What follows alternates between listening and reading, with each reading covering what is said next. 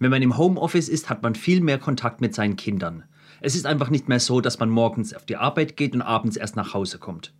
Aber wenn man dann zu Hause ist, hat man ganz andere Probleme, weil man muss beide Welten miteinander vereinen.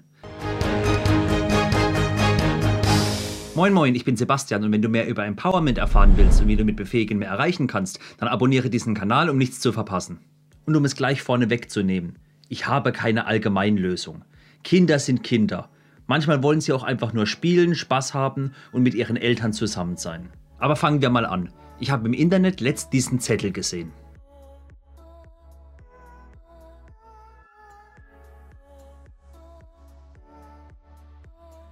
Im ersten Moment dachte ich mir, was für eine geile Idee. Klare Information, eine klare Anweisung und mögliche Reaktion darauf. Aber dann habe ich mal noch etwas länger darüber nachgedacht, weil es hat einfach in mir gearbeitet. In mir kam die Frage auf, ist das überhaupt der richtige Weg? Ein Zettel, der ein Problem beheben möchte, indem er eine klare Lösung vorschlägt. Wollen wir nicht immer unsere Kinder zu selbstständigen Menschen erziehen, die die Welt mit offenen Augen und selbstreflektiert betrachten? Aber was lernt ein Kind aus solch einem Zettel? Nur, wenn Telefonkonferenz, dann nicht reinkommen. Aber warum darf es nicht reinkommen? Was soll es daraus lernen? Das große Warum fehlt einfach. Warum darf das Kind nicht reinkommen?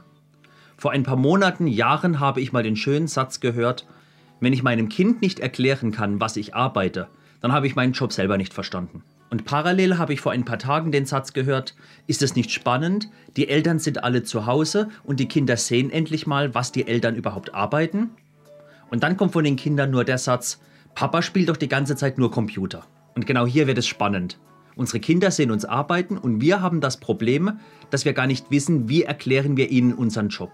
Vielleicht haben wir auch selbst ihn nicht verstanden, vielleicht wissen wir nicht, wie er genau definiert ist oder vielleicht ist es auch einfach nur schwer, ihn in einfache Worte für die Kinder herunterzubrechen. So oder so ist es aber eine Herausforderung. Es ist genauso wie auf dem Zettel. Niemand erklärt dem Kind, warum es nicht stören soll. Warum ist es nicht gut, in eine Telefonkonferenz reinzugehen? Man kann zum Beispiel dem Kind versuchen, über ein Beispiel zu erklären.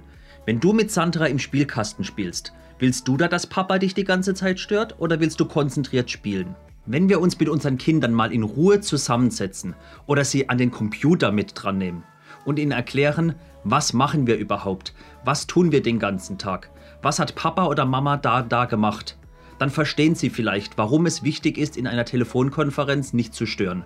Und stören auch vielleicht beim nächsten Mal nicht. Wir behandeln sie einfach wie echte Menschen und sprechen respektvoll mit ihnen und hängen nicht einfach irgendwelche Verbotsschilder auf. Und damit springen wir mal von den Kindern weg und hin zur Organisation, zu unseren Kollegen, zu unserem Arbeitsalltag. Reine Verbote ohne Erklärung helfen niemandem.